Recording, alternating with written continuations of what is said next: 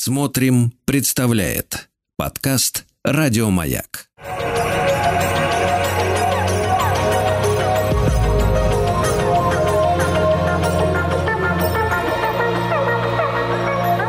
Сотворение умира.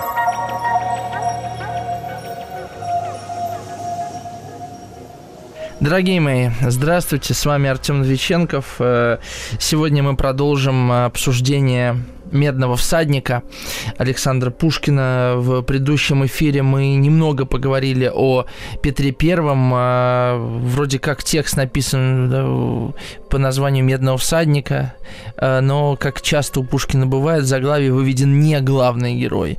А, конечно, главный герой Евгений, о нем и сегодня мы поведем речь. «Медный всадник», наверное, самое сложное произведение Пушкина в некотором роде, хотя можно тут поспорить э, э, Потому что эту поэму можно рассматривать и как историческое, и как социальное, и как фантастическое, и философское, и религиозное произведение. И Петр здесь э, и как э, символ, и как миф, и как историческое лицо выступает и так далее. А... В общем, попробуем сегодня разгадать этот иероглиф, выбраться из китайской комнаты, так скажем, да? Евгений, мы э, на нем остановились. Я еще посмотрел текст. Вот что интересно. Да. Эм, что, что интересно. Обращу ваше внимание вот на что.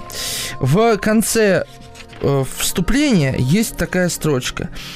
Эм, Пусть волны финские забудут и тщетной злобу не будут тревожить вечный сон Петра.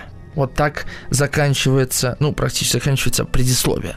То есть пусть волны не тревожат сон Петра. О чем э, «Медный всадник»? О наводнении 1724 года. То есть волны тревожат сон Петра. Получается, что а, тут э, попробуем выбраться из этого лабиринта, потому что... Итак, Петр I создал Санкт-Петербург, и теперь он умер и спит памятник как, как, в общем, могильная плита.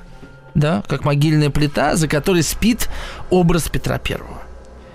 А в этом произведении есть замечательная сцена. Э, гроба с размытого кладбища плывут по улицам, да, в момент наводнения, там чудовищная сцена этого наводнения. А, то есть, срывая гроба, да, а, срывая вырывая как бы из земли мертвецов, это наводнение поднимает это, эти самые тени, поднимает мертвецов. То же самое происходит как бы и со сном Петра. Он пробуждается, просыпается. Дальше смотрим.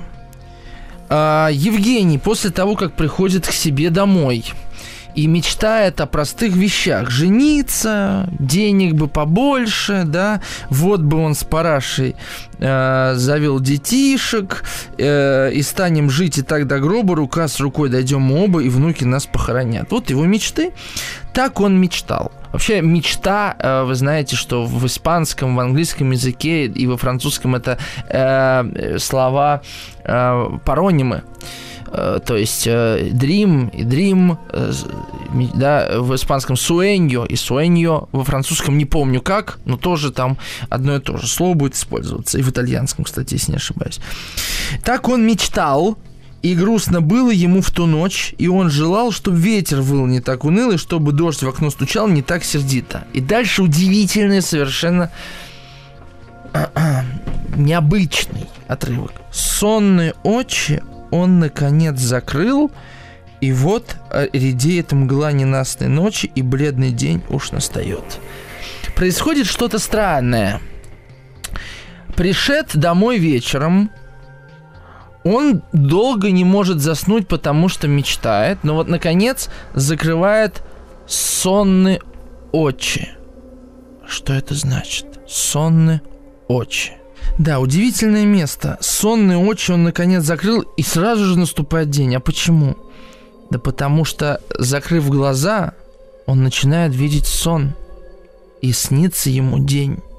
И я полагаю, что один из главных ключей к этому тексту это сновидческое э, пространство. То, как оно устроено и что там происходит. Давайте разбираться в этом тексте. Давайте попробуем посмотреть под новым углом на него. Ведь написано, что именно сон Петра будет растревожен наводнением. А что снится? А вот что удивительно. Евгению снится наводнение 24 года, и это же наводнение происходит наяву, пока он спит.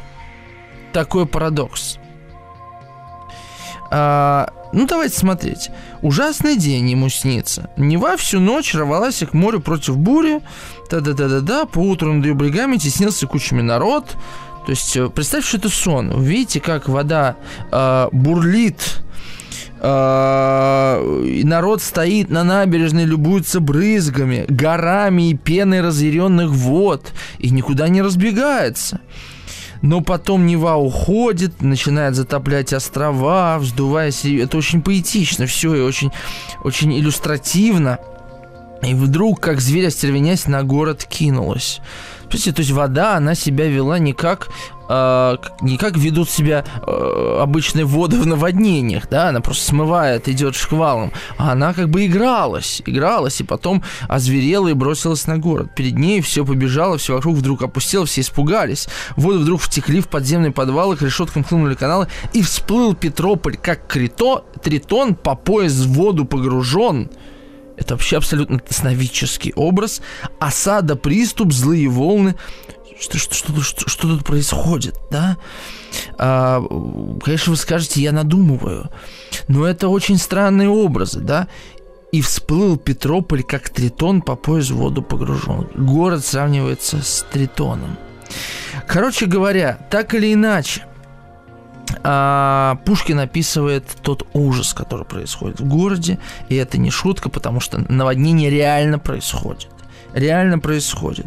В тот, э, в тот грозный год покойный царь еще России со славой правил. То есть это 24 год, значит, э, у, да, у, э, у руля э, страны находится Александр I, и э, это важная такая интересное будет сравнение. На балкон печален смутен вышел он и молвил – с Божьей стихией царям не совладать. Uh, он сел и в думе скорбными очами на злое бедствие глядел. Тут очень интересный образ. Стояли стогны озерами. Uh, uh, стогны – это название площади. То есть площадь была озером, и в них широкими реками вливались улицы. Видите, какой образ, да, улицы как реки. Петр Первый же ведь хотел, чтобы в этом городе не было мостов, чтобы люди добирались а, по воде сугубо, да, как Венеция, что-то такое, как в Амстердаме, если хотите. А, и получается, что а, он это реализовал.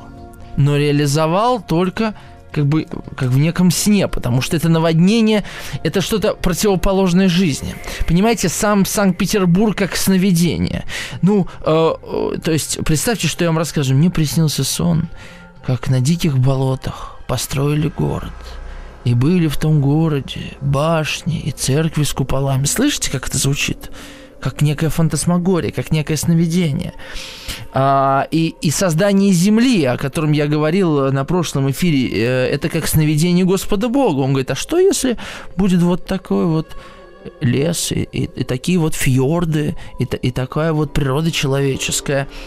А, это как материализация мыслей.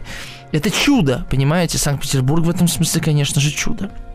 И все крутится здесь вокруг снов, э, как и все чаще в моей жизни. Э, представляете, я тоже начинаю сходить с ума, и мне снится, что я рассказываю о том, как Евгению снится то, что происходит наяву. Э, вот в такие игры с нами может заиграть наше воображение. Значит, царь молвил из конца в конец по ближним улицам и дальним в опасный путь средь бурных вод его пустились генералы спасать и страхом обуялы и дома тонущий народ. То есть генералы отправились спасать. Какие генералы? Кого спасать? Понимаете? Это, это очень странно. Эм... А, генералы никуда не отправляются никого спасать, понимаете? Генералы дают приказания. То есть, на самом деле, если буквально воспринимать и смотреть на эти образы, они весьма фантасмагоричны и в чем-то даже э, наполняют э, это какой-то травестийный, что ли, жанр, потому что появляется вот такой комический образ посреди этого ужаса. С одной стороны комический, с другой стороны сновидческий, с третьей стороны Евгений, который сойдет с ума, еще с ума не сошел. Тогда на площади Петровой, где дом в углу вознесся новый, где над возвышенным крыльцом с подъятой лапой, как живые, стоят два льва сторожевые. Известные два льва. На звере мраморном верхом, без шляпы, руки сжав крестом, сидел недвижный, страшно бледный Евгений. А, то есть вот это интересное, да? Евгений, как Александр I, буквально сидит и смотрит на стихию, как медный всадник, который тоже смотрит на стихию. А, и а, тут есть такая сатирическая, как бы отсылка, потому что Евгений на мраморном звере это буквально Александр I на коне, или это Петр I на памятнике Растрелле, да, и, и он видит через Э, реку конный памятник Петру Первому работы Фальконе. И получается, что Петр Первый на коне – это в некотором роде Александр Первый на коне, и в некотором роде Евгений, сидящий на льве. А, и дальше давайте читать. Очень интересно. Сейчас, ну тут он без шляпы, да, страшился, бедный, это пропустим. Он, естественно, переживал за Парашу, он, он все высматривал тот дом. И дальше. А, его мечта, это параш или во сне он это видит, и дальше. И он как будто околдован, как будто к мрамору прикован, сойти не может. Как это сойти? Он, понимаете, он как бы сам становится как будто бы памятником. И что это, разве не сновидческий образ? Конечно, можно сказать, что он совершенно обалдел – от того, что произошло. Он поражен своим, своей чувством тревоги или даже страхом за то, что он может увидеть. Значит, что он видит, да? Ветхий домик, там они, вдова и дочь, его параш, его мечта. Да? Или во сне он это видит. Или вся наша и жизнь ничто, как сон пустой, насмешка неба над землей. Вот это как вы мне проинтерпретируете, потому что я слышу ваше внутреннее негодование и несогласие с тем, что какой же это сон. Вообще-то, э, знаете, э, как мне написали, э, когда был эфир по Мастеру Маргарите, ну, конечно, давайте скажем, что вообще все это сон, и тогда ничего не будет. Так в том-то и дело, что все это сон, и именно наша неготовность это принять, не то, что конкретный текст сона, все сон, да, наша неготовность это принять и порождает, на самом деле, в нас эти страдания. В этом смысле, конечно, я... Э, буддист, да, если хотите. Дальше. Ну, это не просто подсказка, понимаете, это прямое указание, что о, Пушкин как бы напоминает нам о сне. Как бы не забыл ли ты, дорогой читатель, что все это снится Евгению? И он, да, как будто околдован, сойти не может, в круг него вода и больше ничего. И, знаете, это вопрос, который я задавал себе множество раз – и всегда это было как-то бессознательно. Ты же читаешь текст, ты же не будешь останавливаться, читаешь, читаешь дальше. И я никогда не мог понять, Евгений, а как ты оказался на этом льве? Если ты не можешь сойти, если вокруг только вода, а, как ты там оказался? Подождите, э, ну, мне ответит, он спасался, сел на льва. Окей, даже если он смог забраться на льва, но получается, что вода-то вокруг, она же не пребывала, она же, как пишет Пушкин а, как там, на город кинулась, как зверь остервенясь, на город кинулась. То есть не было там времени куда-то забраться, спрятаться. Очевидно, что она, это уже утихла вода, а он сидит на льве. Я, честно говоря, у меня нет объяснения, как он там оказался. При том, что не так уж высоко лев находится, если там улицы и площади были затоплены. Он сидит на льве, подобно императору, да, э, Конечно, мне это тоже напоминает какой-то сновидческий образ, потому что во сне ты можешь оказаться где угодно, да? Логика там не нужна. И обращен к, все, к нему спиною, да? а, в неколебимой вышине над возмущенной него стоит с простертой рукой кумир на бронзовом коне. И вот он видит через реку памятник Петру Первому, медного всадника. И на этом кончается первая часть, и дальше у нас прекрасно, у нас достаточно времени, чтобы обсудить ключевую вторую часть. Вторая часть начинается так. Ну вот, насытясь разрушением и наглым буйством утомясь, Нева обратно повлеклась. Своим любуясь возмущением и покидая с небрежением свою добычу. А, так злодей, свирепой шайкой своей в село, ворвавшись, ломит, режет, крушит и грабит, вопли скрежет, насилие, брань, тревога, вой, и грабежом отягощенный, боясь погони утомленный, спешат разбойники домой, добычу на пути роняя. Вот. Э, собственно, вот это Нева э, как разбойник, все разрушила, побросала. То есть не так важна добыча, как важен сам разбой. Да? Вот стихия все время напоминает о том, кто хозяин в этом краю. Да? А, и вода сбыла, только сейчас сбывает вода, и мостовая открывается. Евгений наконец смог слезть, он спешит, душой замирая. А, он, значит, видит лодку. Откуда там лодка? Меня все время это удивляло. Ну, представляете, было, было, было стихийное бедствие, тут сидит один лодочник. Да. И э, везет его за гривенник охотно, через волны страшные. Ладно, сейчас мы уйдем на перерыв и вернемся. Хорошо.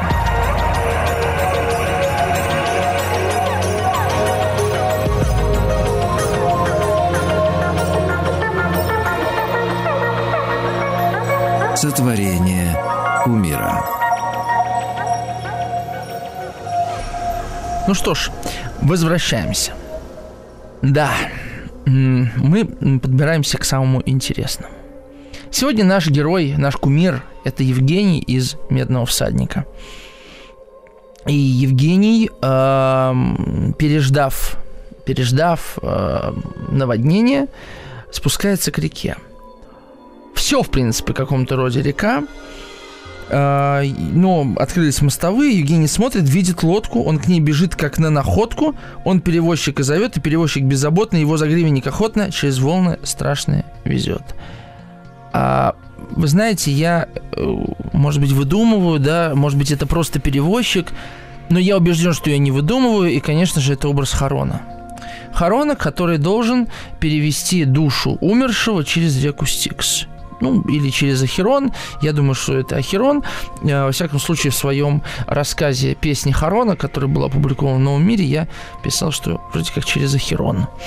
А, э, кто такой Харон? Ну, такой перевозчик в рубище, старец, э, получал всегда за эту плату один обол. Знаете, у покойников он был под языком. И только кости только тех умерших, э, души только тех умерших он перевозил, чьи кости обрели покой в могиле. Это очень важная вещь. А, и это важный для нас э, момент э, для того, чтобы интерпретировать финал, очень странный финал этой поэмы. Короче говоря, да, Евгений смотрит все это селение опустевшее – бежит по предместьям, залив, близок к дому, что же это, он остановился, пошел назад, воротился, глядит, это очень драматическая сцена, идет, еще глядит, вот место, где их дом стоит, вот Ива, были здесь ворота, снесло их, видно, где же дом, вообще дома нет, понимаете, ничего не осталось, и полон сумрачной заботы, все ходит, ходит он кругом, толкует громко сам собой, и вдруг, ударив лоб рукою, захохотал. То есть он, э, там осталась Ива одна, да, и больше ничего. Дома просто нет. Был старенький ветхий дом, ничего не осталось. Ника- ничего, как будто бы его никогда не было. А, и он захохотал. И считается, что вот в этот момент Евгений а, сошел с ума. Да? Ночная мгла на город трепетной сошла, как будто бы, да, ночная мгла, мгла не сходит на самого Евгения, но долго жители не спали и между собой толковали одним минувшим начинается утро, проходит ночь. Где Евгений в это время проводит? Там ни дома, ничего. Утро луч, блеснул, на тихую столицу не нашел уже следов беды вчерашней. Все, мир продолжил свой э, ход, да, э, и тут такой четкий контраст внешнего мира и внутреннего пространства Евгения, что все все-таки продолжают, чиновники выходят там на службу, торговцы открывают свои подвалы, э, значит, э, лодки свозят, граф Хвостов, это такой небольшой камень в сторону поэта Хвостова. Э, и Пушкин возвращается, но бедный, бедный мой Евгений, давайте дальше читать внимательно. Увы, его сметенный ум против ужасных потрясений не устоял. Он сошел с ума. Мятежный шум Невы и ветров раздавался в его ушах. Ужасных дум безмолвно полон, он скитался. Его терзал какой-то сон, пишет Пушкин. Хорошо. Если э, мы отказываемся от идеи, что это реальность, то строчка о сне, э, да, э, кажется странной. Если это все реальность, то почему его терзает сон? Сном мы называем его сумасшествие. А если это происходит во сне, то тогда ничего странного нет. Да? А, прошла неделя, месяц, он к себе домой не возвращался. То есть где-то он жил там, где? На пристани, на мостовой, мы не знаем. Его пустынный уголок отда- отдал в наймы, как вышел срок, хозяин бедному поэту. Евгений за своим добром не приходил, он скоро, он скоро свету стал чужд, весь день бродил пешком, а спал на пристани. Спал на пристани. То есть это как бы это, странно получается, что он сначала Пушкин пишет, что его терзал какой-то сон, и он все время был как бы во сне, и при этом еще спал на пристани. Получается сон во сне?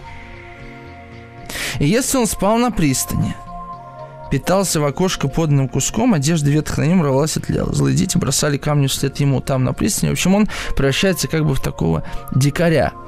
А, и получается а, как бы матрешка такая, да, сон во сне, сон во сне, сон во сне. Даже если он просто сошел с ума, посмотрите – его стегали, потому что не разбивал дороги, уж никогда, казалось, он не примечал. Он оглушен был шумом внутренней тревоги, и так он свой несчастный век влачил ни зверь, ни человек. Тут такая отсылка к стихотворению. А, оно начинается так. А, ты хочешь знать, кто я, что... А, Радищев, Радищев, да, да. Ты хочешь знать, кто я, что я, ты хочешь знать, кто я, что я, чего я стою, я тот же, кем и был, и буду весь мой век э, не зверь, не дерево, не раб, но человек. Тут вот как-то мне сейчас узналась отсылка. Влачил не зверь, не человек, не то, не все, не жизнь света, не призрак мертвый. Не призрак. Раз он спал у Невской пристани. То есть, э, понимаете, вот мы на это не обращаем совершенно внимания. Да?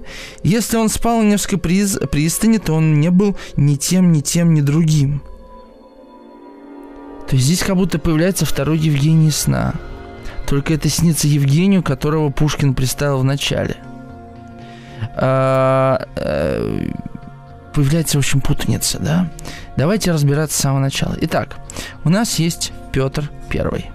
Я уж сам сейчас запутаюсь, просто я полез туда, Uh, у меня вот есть теория, давайте мы ее проверим. Да, у нас есть Петр Первый да, и э, Санкт-Петербург в некотором роде его сон да, э, он спит.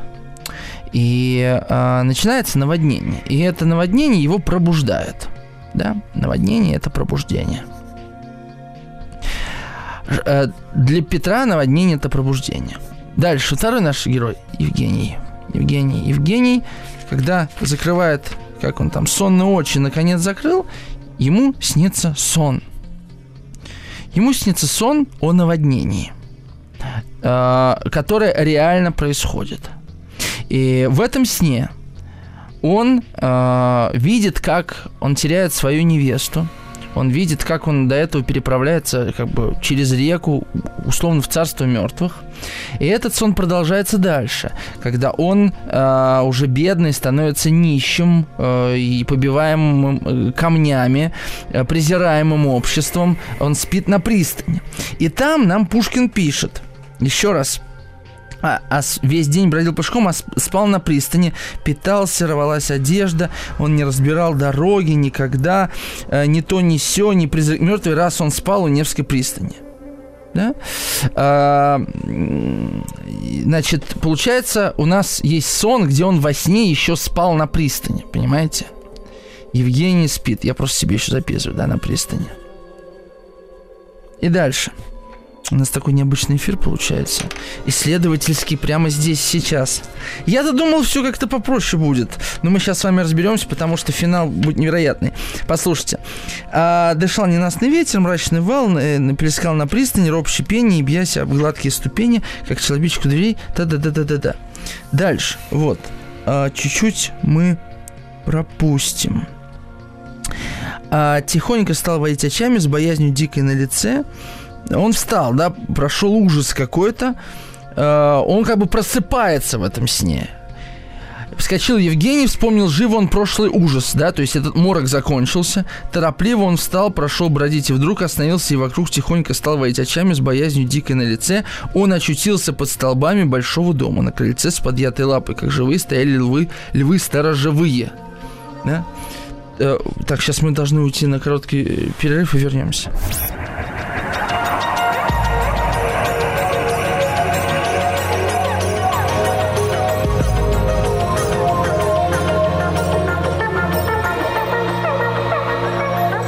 Сотворение кумира. Итак, получается следующая ситуация. В первом сне а, у нас тут рифмы, да, происходят. В первом сне а, Евгению снилось, как он, да, тогда на площади Петровой, где дом в углу вознесся новый, где над возвышенным крыльцом с подъятой лапой, как живые, стоят два льва сторожевые, на звере мраморном верхом, без шляпы, руки жав крестом, сидел недвижный, страшно бледный Евгений стоит с простертой рукой кумир на бронзовом коне, значит, через, э, через реку. Это в первом сне было. Что он видит во втором сне? На крыльце с подъятой лапой, как живые, стояли львы, львы сторожевые, и прямо в темной вышине над огражденную скалой кумир с простертой рукой сидел на бронзовом коне. Евгений вздрогнул, прояснились в нем страшно мысли – что происходит. Но здесь абсолютно все повторяется. Но во втором сне, о котором мы говорим, все в прошедшем времени, а в первом в настоящем времени. То есть, ну, кроме слова сидел, да? То есть в первом сне показано настоящее, то есть реальность, в том числе и памятник Петру, да, который рукой э, вздернул. А, а во втором сне это как бы уже воспоминание о той реальности. Ему снится та ночь. То есть он нереально сейчас, э, значит, будет говорить с памятником, и он за ним будет гнаться, а это уже сновидение. Даже если первый уровень, когда тот сидел посреди реки на этом льве, без шляпы, помните, был реальностью, во что мне сложно поверить, то здесь точно сон. Согласитесь. И этот сон ему снится на пристани. А, и смотрите, что интересно. Кумир с простертой рукой сидел на бронзовом коне, здесь написано.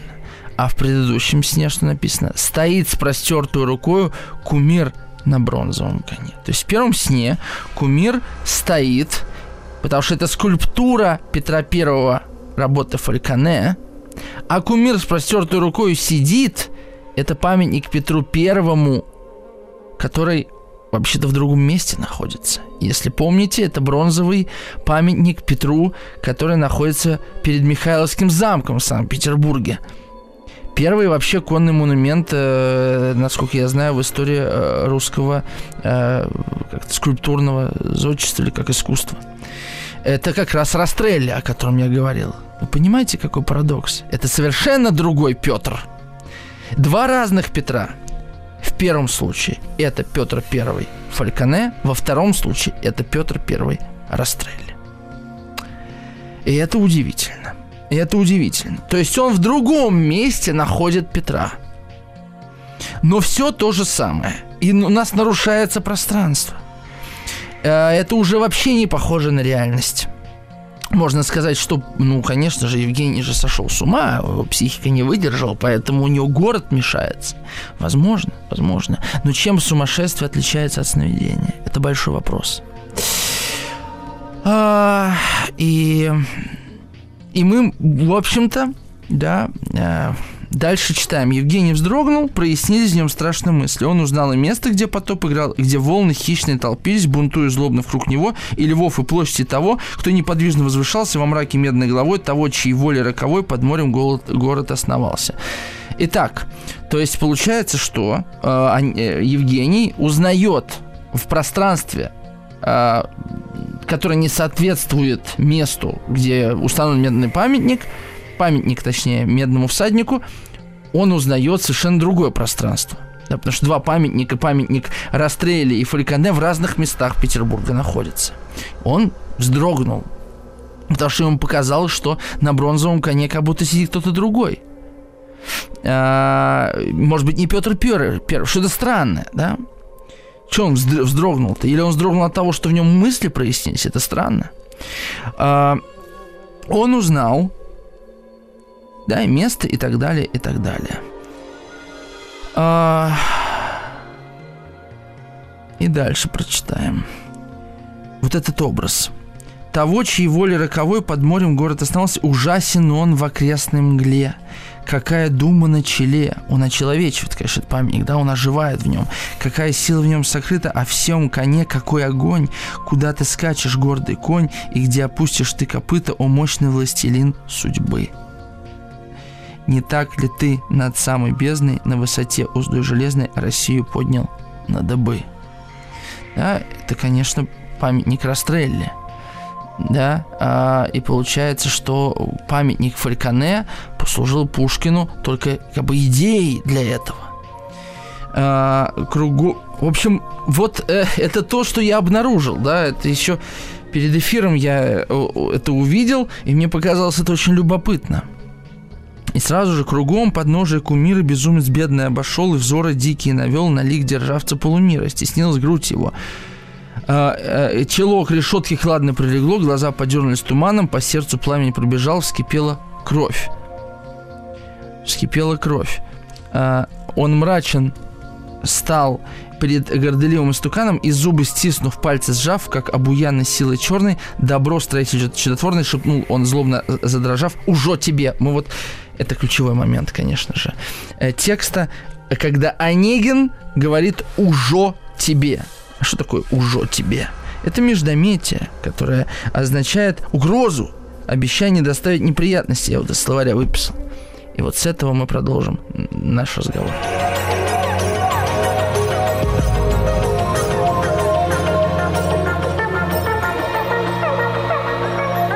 Сотворение кумира. Ну что, вернемся, да? А, вот это интересно. Я просто как-то пробежал. Кругом подножия кумира безумец бедный обошел, взоры дикие навел, на лик державца полумира стеснилась грудь его. Я еще когда читал в прошлом эфире целиком этот текст, я задумался, а почему Петр Первый называется державцем полумира? С чего бы это? Во-первых, Россия тогда не была такой огромной, да, максимальная территория она будет иметь при Екатерине II. Во-вторых, статуса у Петра Первого такого не было. И есть ощущение, что это а, а, Пушкин говорит не о Петре Первом-то вовсе. А говорит он скорее про Александра Первого, так как именно при нем Россия стала а, а, очень важной страной в Европе. Она начала иметь политический вес. И это совершенно несравнимые вещи. Есть такое ощущение, что Пушкин говорит об Александре Первом. И не случайно он про Александра говорит чуть ранее. И проводит параллель между Евгением и Александром, которые одинаково смотрят на потоп, и между собой и э, Петром Первым. И я пока не могу привести вас к какому-то пониманию через это, да, но очевидно, что э, тексты пишутся при Николае Первом. Да. История с Александром у Пушкина своя. Э, при Александре Пушкину наверное, жилось куда лучше и легче, несмотря на то, что его отправляли в ссылки, но это было очень щадяще в чем-то. В любом случае, Александр был любимым царем, а Николай э, не очень. Вот. Возможно, мы сейчас дальше с вами э, придем к чему-то еще. Э, я уже вспоминал э, Библию, я вспоминал Евангелие, вспоминал э, первое послание Коринфянам да, апостола Павла. 13 главу, да, про любовь, я часто обращаюсь к этому тексту. И вот тут фраза «Глаза подернулись, да, чело к решетке кладной прилегло, глаза подернулись туманом». И, естественно, тут вспоминается вспоминается цитата из э, послания Коринфянам. «Теперь мы видим как бы сквозь тусклое стекло, гадательно. Тогда же лицем к лицу, теперь знаю я отчасти, а тогда познаю, подобно, как я познан». А, вот, а теперь мы видим как бы сквозь тусклое стекло. И, значит, они, Евгений вдруг пробуждается, увидев, кто это? Что, что? Вскипела кровь, он мрачен стал предгорделивым истуканом. Раньше э, Пушкин использовал слово кумир, обратите внимание, тут появляется новое слово. Истукан. Да? Кумир вообще-то это какой-то идеал, это герой, это пример для подражания, это э, божок, да? А тут вдруг кумир роняется и на его место возводится истукан. Истукан, конечно же, слово э, сугубо негативной коннотации. Это что-то э, тупое, это что-то бесчувственное, может быть, бессмысленный, еще и горделивый, то есть не замечающий сам себя. В общем, так или иначе, да, а, э, Евгений вдруг видит в кумире что-то приземленное царь это или не царь, важно тут другое. Да? да, конечно, это царь, точнее, Александр или Петр. Дело в том, что Евгений в этот момент как будто бы освобождается. Да? А ведь что с ним происходило? Он был совершенно обуян вот этим мороком, этим ужасом, который он увидел. Он увидел стихию. Стихию внечеловеческую. И сейчас он вдруг пробуждается и видит в кумире истукана, и видит, э, ну, как будто бы вот, да, проясняется его глаз, вот это мутное стекло перестает быть мутным, и он бросает вызов Богу, он бросает вызов царю, он говорит, добро, строитель чудотворный, шепнул он злобно сдрожав, ужо тебе. То есть он не громко это сказал, он сказал ужо тебе, то есть таким образом, э, угрожая и вдруг стремглав бежать пустился. А, что интересно, а, в черновиках горделивый истукан написан с больших букв. А, он мрачен стал пред горделивым истуканом и зубы стиснув пальцы сжав, как обуянной силы черной, добро строитель чудотворный, шепнул он, злобно сдрожав, ужо тебе. Там нету вот э, многих знаков препинания, э, вообще несколько другой текст, но важно, что гордоливый истукан с больших букв написан, да? То есть это как имя, фамилия своего рода, да? Это что-то, что-то, ну, как Бога, да, мы пишем с большой буквы. Здесь Пушкин понижает планку, понижает градус. Тут гордоливый истукан с маленьких букв написан. Вызов брошен, уже, уже тебе, да? И он как бы испугался собственной смелости и побежал. И дальше, и дальше. Показалось ему, что грозного царя мгновенно гневом возгоря, лицо тихонько обращалось и он по площади пустой бежит и слышит за собой, как будто гром и грохотание, тяжело звонкое скакание по потрясенной мостовой. Вот это любимый пушкинская прием «потрясенная мостовая». То есть как будто бы мостовую что-то потрясло, но на самом деле ее трясет, и она потрясена. У Пушкина часто это встречается, такая на самом деле игра в смыслы. То есть ему на самом деле кажется. И здесь мы с вами видим интересную историю – эта история, конечно же, очень похожа на историю любой инициации. Итак, сначала человек должен лишиться а, того укромного, комфортного уголка, которого он хочет. Он должен лишиться ложных э, желаний. Ложные желания – это желание комфорта, тихой, спокойной жизни и так далее. Но это не значит, что его истинное желание строить города и ходить по головам, как мы в конце прошлого эфира с вами говорили. Истинное желание человека Фу, мне кажется, я наконец выбрался из того морока, который сам вообще создал в этот текст, этим текстом в этом эфире. Я несказанно рад. Я почему-то могу выдохнуть. Это очень странный у нас сегодня эфир, дорогие мои. А, подписывайтесь на мой телеграм-канал, там еще больше странного. Говорящий тростник называется. Так вот, а, Евгений выбирается из этого морока.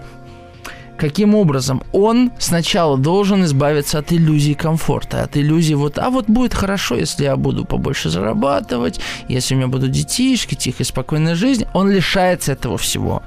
И какое-то время он в совершенном непонимании находится. Есть такое слово «невминос». Называйте это депрессией, шизофренией, все что угодно. Это не так важно. Важно, что он находится в состоянии перехода, в состоянии принятия того, что он всего лишен. А, причем приходит он к этому осознанию благодаря тому, что он переплывает через... А, но он совершает именно что переход через царство мертвых. А, он, его, он плывет, да, подобно тому, как Иван Бездомный купается в Москва-реке, точно так же Евгений переплывает эту реку проходит обряд инициации своего рода. А что дальше нужно для обряда инициации? А, да, дальше нужно эм, избавиться, в общем-то, от всего, что тебя связывает, узнать истинное лицо. И он перестает видеть все как сквозь смутное стекло. Вдруг ему приходит ясность. Он перестает видеть э, этот мир как э, соотношение верха и низа. Он э, выз... бросает вызов Богу, бросает вызов тому, э, кто все время стоял над ним, кто заставлял его быть маленьким, кто ограничивал его в мечтаниях, кто ограничивал его, в общем-то, просто в желаниях, просто о комфорте, да. Э, Евгений не мог парить высоко. И он бросает вызов, и сам пугается этого вызова. И, конечно же, это... Э, э понимаете, я теперь уже, э, начитавшись Юнга, Э, разные, да, мир Чилиады и так далее, я не могу уже прочитывать такие тексты так плоско, наверное, да, как нам предлагают. Потому что как нам предлагают э, читать «Медного всадника» школа? Это маленький человек, который бросает вызов, э, значит, государству или там власти, и вот не может с ним справиться и убегает, умирает. Нет конечно же, человек бросает вызов всегда самому себе. Той части, которую он не может преодолеть. Той части, которая угнетала его.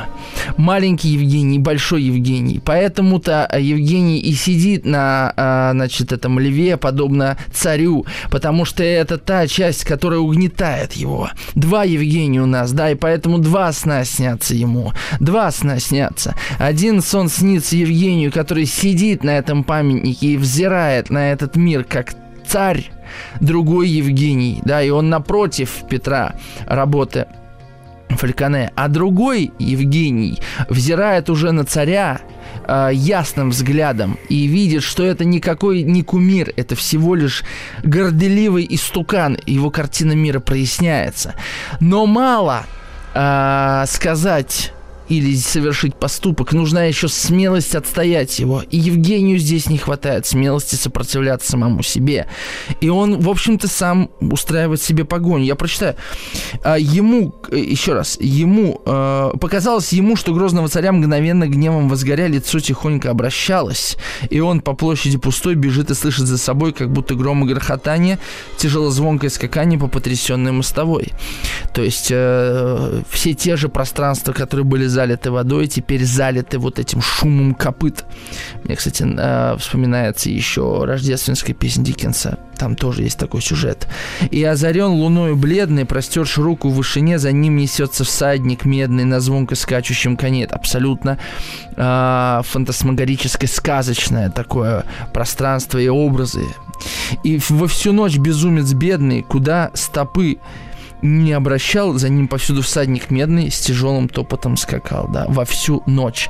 Это такой сон. Понимаете, ведь что происходит с нами во снах? Во снах мы встречаемся с своим бессознательным. И в этом бессознательном мы встречаемся с разными частями, субличностями нашего «я». Их огромное количество, главных 12, плюс еще есть такие большие фигуры, фигуры тени, персоны, женской половины, мужской половины, то есть аниме и анимуса, э, фигуры ребенка, взрослого, э, родителя, их очень много, у всех все по-разному выражено. И, конечно, Евгений, а, коли он во сне, а он во сне. И я, честно говоря, в этом не сомневаюсь он проживает собственное «я» в разных обличиях. То есть Евгений одновременно это и потоп, Евгений одновременно это тот, кто теряет Парашу, и Параша это тоже Евгений. А, смотрите, как, например, в Перл заработал со снами.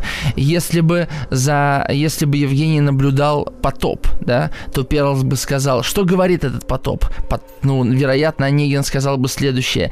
Я мщу этому городу за то, что он э, отобрал у меня то, что мне принадлежит.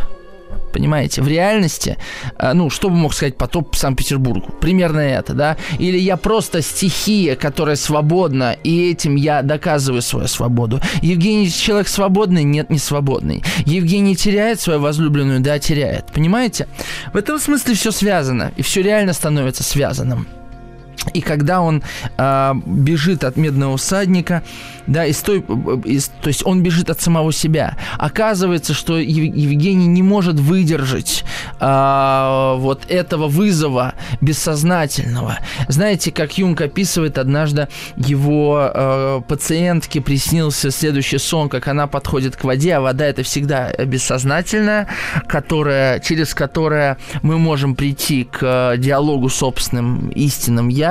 И, в общем, вода, которая заполняет город, это самое, что ни на есть бессознательное. Конечно же, ни одна психика не справится с таким потопом. То есть они, Евгений сходит с ума, если хотите, в собственном сне, э, не потому, что э, он лишается своей возлюбленной, потому что он тут не возлюбленной лишается, он лишается своей Ариадны, своей э, анимы, да, э, он лишается той женщины, которая вела его. Ему нужно, видимо, ее лишиться по каким-то причинам, чтобы самому прийти к истине, потому что Параша не могла его к этому привести. И Евгений здесь э, выступает как, э, с одной стороны, богоборец, с другой стороны, как тот, кто хочет победить внутреннего башка, да, выдуманного башка. И с той поры, когда случалось идти той площадью ему, в его лице изображалось смятение. К сердцу своему он прижимал поспешно руку, как бы его смиряя муку, картуз изношенный сымал, смущенный глаз не подымал и шел сторонкой. Понимаете, какая-то жуткая история, очень страшная. Так вот, сон, так вот то, что рассказывала клиентка а, Юнгу, я заболтался, да, а, она шла в море, а крабы держали ее за платье и не пускали. Это значит, что какая-то часть твоего бессознательного, э, что твое сознание бережет тебя от бессознательного. А, они, а, а, а Евгения буквально затопила это бессознательное, понимаете? Он встретился с такой силой истины о себе, с которой не смог сладить. Это очень тяжело. И потом, после после сна на пристани. Тоже очень... Э, э, пристань это на самом деле, это же... Э, это же эм, портал своего рода, да, это место схода воды и, и э, суши, это место смычки двух стихий, вот что такое пристань.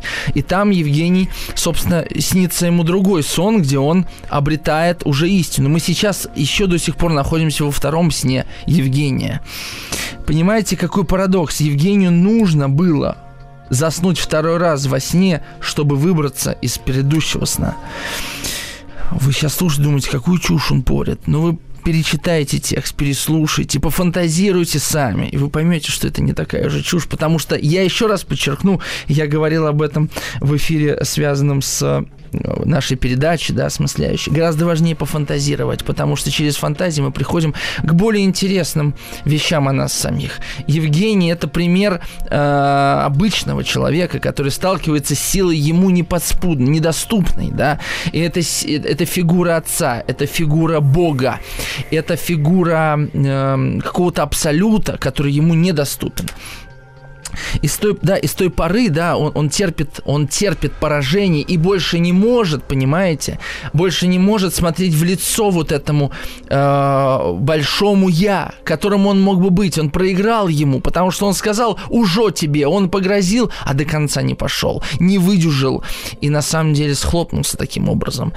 Э, когда мы бросаем вызов себе, само, да, себе самим, мы, конечно, очень сильно рискуем. Одно дело бросить внешний вызов, другое дело дело бросить вызов внутренний, бессоз... вызов бессознательному.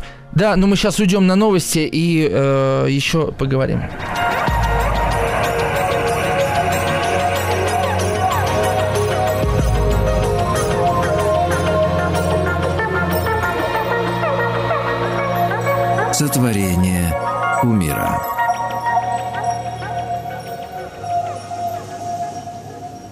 Ну что, вернемся к тексту. Я э, нашел еще интересную перекличку с э, с посланием апостола Павла Коринфянам, совершенно удивительное. А, вот это четверостишее. А, как будто гром и грохотание, тяжелозвонкое скакание по потрясенной мостовой и озарен луной бледный. Вот это вот. Э, на звонко скачущем коне там еще потом. Смотрите. Э, цитата такая из апостола Павла. «Если я говорю языками человеческими и ангельскими, а любви не имею, то я медь звенящий или кимвал звучащий». Да, вот я уже вспоминал эту цитату. Что такое кимвал?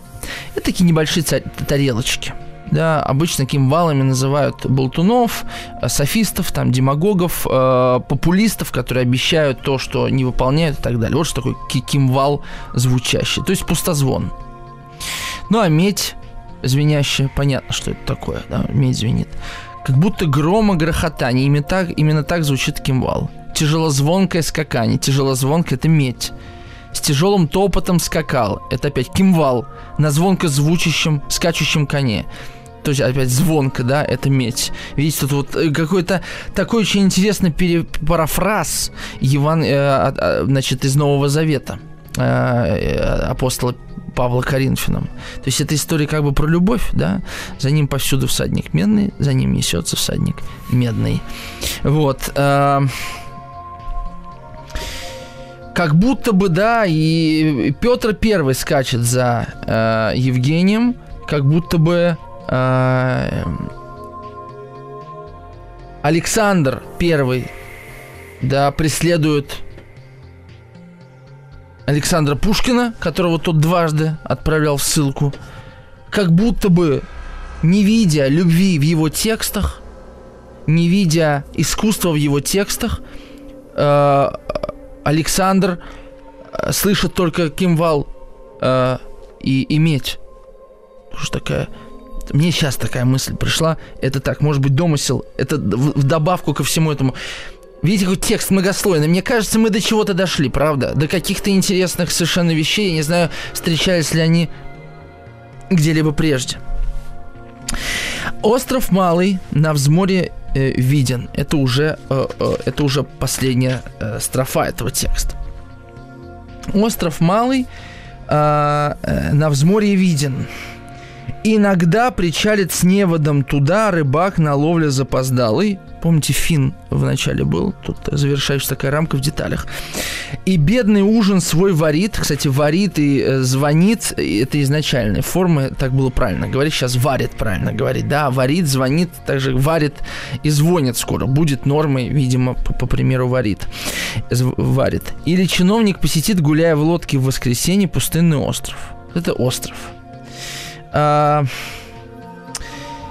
тут интересную вещь я узнал про этот остров э, перед эфиром, когда готовился, что это, вероятно, описывается остров Голодай, где по преданию, я вам прочитаю то, что я выписал себе, где по преданию были тайно похоронены казненные декабристы. И он, этот остров Малый, тоже принадлежал истории, неотделимой от славных дел и горестных воспоминаний. По своей многозначности и многомерности э, медный всадник, бла-бла-бла. Тут про медный всадник. То есть это остров, тут видите еще отсылка к декабристам, как будто бы, да, и гроба, которые всплывают, это как будто бы декабристы. И тут все связано еще с тем, что наводнение разбудит Петра Первого. Ох, хорошо, что я не был, не жил в Советском Союзе, конечно, меня бы использовали как очень сильного пропагандиста, наверное, да, а, потому что очевидно, что эту поэму можно использовать в, советских пропаганд... можно было использовать в советских пропагандистских целях, а, учитывая, что революционеры взяли, а, да, Петроград. Это важная деталь в контексте этого текста а, не взросло там ни былинки на этом пустынном острове. Наводнение туда, играя, занесло домишко ветхий. Над водой остался он, как черный куст. Его прошедшую весной свезли на барке. Был он пуст и весь разрушен. У порога нашли безумца моего, и тут же хладный труп его похоронили ради бога. И вот это невероятно загадочный текст, согласитесь. Во-первых, давайте зададим вопрос. Наводнение туда, играя, занесло домишко ветхих. Как наводнение может на остров занести дом и там его оставить? Согласны? Это очень странно. А, и он так и остался над водой, как черный куст. Его пришедшей весной свезли на барке. Ну, баркас. А?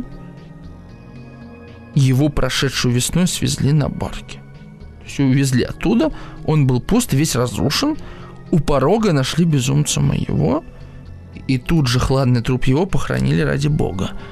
Вот по поводу похоронили мы можем это, конечно, связать с Хароном, да, что его похоронили, теперь его душа упокоена. Но что тут вообще-то произошло? Это очень интересно. Это очень интересно. Давайте разбираться. Ну, Смотрите, как наводнение могло туда занести домишко? По-моему, это какой-то тоже сновидческий образ. Я в это, ну, в это сложно поверить. А над водой остался он как черный куст. Итак, мы оставили, если мы говорим, что это была реальность, начало, потом а, Евгением знакомимся в реальности, потом он засыпает, да? Второй слой и там во сне он видит э, наводнение, и там же во сне он э, через реку добирается к э, параше, и там же во сне он видит, что дома нет, и начинает хохотать начинает хохотать, и дальше как-то он скитается, и вот на пристани он опять засыпает. Ему снится сон, и сон э, ему снится о том, как он встречается с э, этим памятником второй раз, сидя, да, видит этих львов, э, но это уже другие львы и другой памятник, да, э, и получается, что э, в этом сне, да, этот сон ему снится, чтобы освободиться из сна предыдущего. Он там проясняет свое сознание, как будто бы. И у нас получается такая фантасмагория невероятная.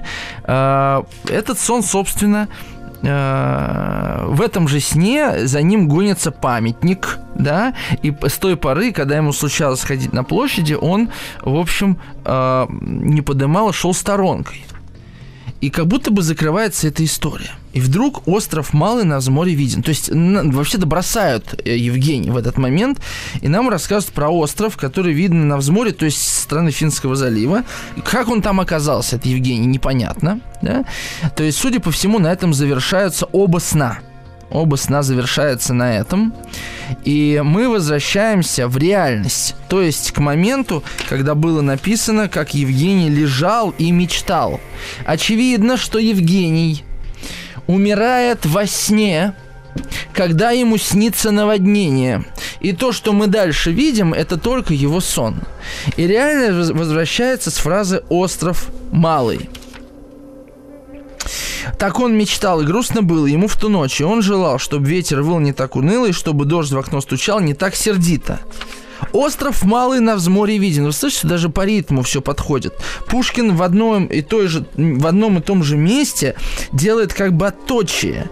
Э, делит строк, строку на две. И мы можем спокойно выкинуть большую часть текста, приклеить эту часть, и мы не потеряем в ритме. Это такое замечание, может быть, это ничего не значит, но важная деталь, как мне кажется. И получается, что Евгению приснилось наводнение, которое было в реальности. А, он умер во время этого наводнения в своем домике. А, и, вероятно, э, собственно, все, что мы дальше читаем, начиная с фразы «сонные очи», э, он наконец закрыл, это его сновидение. И теперь он просыпает, он не просыпается, его находит, когда Баркас увозил домик, его тело нашли и наконец похоронили. И это ответ на очень важный вопрос, на который, да, к которому вернемся после рекламы.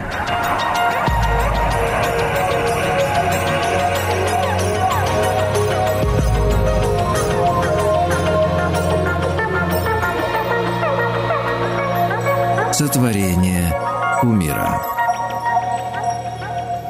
Ну что ж, я могу вздохнуть, потому что у меня наконец все сложилось. Это на самом деле для меня было была большая авантюра. У меня был ряд вопросов перед этим текстом, которые я перечитал перед эфиром. И много прочитал литературы о медном всаднике, но у меня не было ответов. И только сейчас у меня в голове все сложилось. Это чудо, что прямо во время эфира все сложилось. Я знаю, в какой-то момент, может быть, я заплутал, но таковы поиски. Я не могу приходить на эфир совсем готовым, тогда мне будет неинтересно. Итак, а в чем смысл всего этого сна? В этом сне где э, Харон его перевозит в этом сне, где он проходит какую-то инициацию, где он избавляется от своих меч. Кстати, мы не знаем, что стало с Парашей, потому что мы знаем, что Евгений гибнет. И все эти странные образы, как он оказывается посреди воды на льве, где он, значит, э, внезапно оказывается на пристани, где он годами, э, месяцами ходит по городу, и вдруг он просыпается и пробуждается и угрожает памятнику, и за ним гонится. Это все абсолютно какое-то фантасмагоричное сновидение. Для чего оно существует? Оно для того, чтобы Евгения, очевидно, похоронили. То есть во время... Что произошло? Э, человек э, лежал дома, мечтал и уснул. Э, было за окном тревожно, он уснул и, и в общем, умер во сне, да, после наводнения. И его тело было не похоронено. Э, я сам рассказываю, не верю в это, но вот такая а, сформировалась история. А, и ведь а, окончается, и тут же хладный труп его похоронили ради Бога. Это значит по всем правилам а, богослужения. Теперь он, его душа упокоена, она не метается, она не принадлежит это, как дух этому городу, как, человек, как существо, которое может являться в виде э, памятника и э, пугать всех на площадях понимаете, как интервильское привидение. Его дух теперь упокоен, и поэтому эта история может завершиться.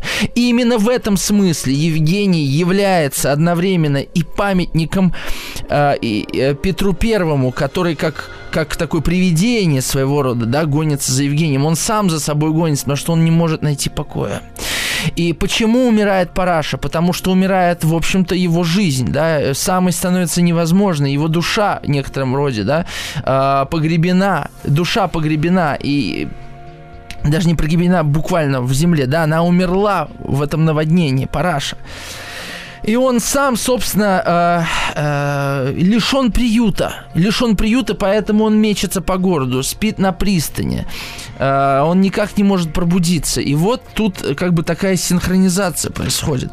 Что лишь тогда, когда он побеждает свое эго, лишь тогда, когда он во сне принимает, что он не может вылезти из шкуры, что он никогда не проживет свою жизнь так, как он мечтал бы, только тогда, когда он смиряется со своей смертью и перестает э, бороться во сне э, с, э, значит, э, в данном случае с памятником, то есть с той частью, которая является властной фигурой, только тогда он успокаивается, и во внешнем мире его погребают. Внешне равно внутреннему. Ему нужно, это, знаете, есть такая серия из черного зеркала, где человек э, в компьютерной реакции, в э, реальности продолжает существовать, а в этой реальности он уже мертв. То же самое с Евгением. Он должен был прожить этот сон, и пока он его не прожил, он не мог быть э, упоко- упокоенным здесь. Это такая как бы сообщающаяся сосуда. То, что у нас во внешней жизни происходит, то и во внутренней. Я об этом написал замечательный пост еще в декабре прошлого года э, в своем телеграм-канале «Говорящий тростник». Я его даже в закрепленный комментарий добавил о том, что у человека внутри, то есть снаружи, это связанные вещи. Если мы хотим власти, то значит мы не чувствуем власти над самим собой. Если хотим денег, то значит мы чувствуем себя нищими. Если мы хотим славы, то мы понимаем, что нам недостаточно достаточно признания, понимаете, да? И тут то же самое. Э, э, его похоронили, то есть Баркас спустя годы приплыл туда, его похоронили, потому что он внутренний путь этот в сновидении, в собственном психическом, собственном пространстве прошел. Его дух теперь может упокоиться. Мне кажется, я уже много раз объяснил, что я хотел сказать. Как бы это ни было сложно. Да, э, может быть, это уже не похоже на того медного всадника, которого вы хотели бы видеть или читали в школе, что вот борьба маленького человека с государством. Да это и не интересно лично мне. Об этом сто раз сказано, ста людьми и исследователями написано. Мне, мы пришли к собственной интерпретации медного всадника. Интерпретации, которая, может быть, нам самим поможет что-то сделать. В противном случае, если это просто вызов человека, а, телу государства властному, то он ни к чему этого человека не приводит. Просто Евгений сошел с ума и скончался. И вот вся история. В чем мораль? В чем глубинный смысл? Нет его. Та интерпретация, которую я вам предложил. И не думайте, что это какие-то мои фантазии, которые я просто вам э, бросил вот как кость. Нет. Мне она действительно нравится. Теперь я буду ей пользоваться. И то, что сегодня произошло, это было открытие для меня. Так что ну, пора завершать. Спасибо вам большое. С вами был Артем Новиченков. Сегодня мы вновь фантазировали и очень смело фантазировали вокруг Медного всадника. Спасибо, что запаслись терпением. И в какой-то момент, когда я сам уже заблудился, вы доверились мне, э, доверились тому, что я выведу вас из того леса, в который э, завел. А если кого-то не вывел, то я уверен, если вы переслушаете наш эфир, если вы перечитаете Медного всадника, если позволите поверить в то, позволите себе поверить верить в то, что жизнь это сон, жизнь есть сон, как говорил Кальдерон, то все у вас тоже сложится. Спасибо большое. С вами был Артем Новиченков. До новых встреч.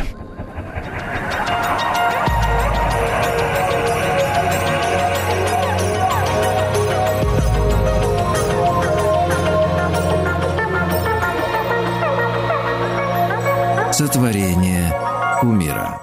Еще больше подкастов «Маяка» насмотрим.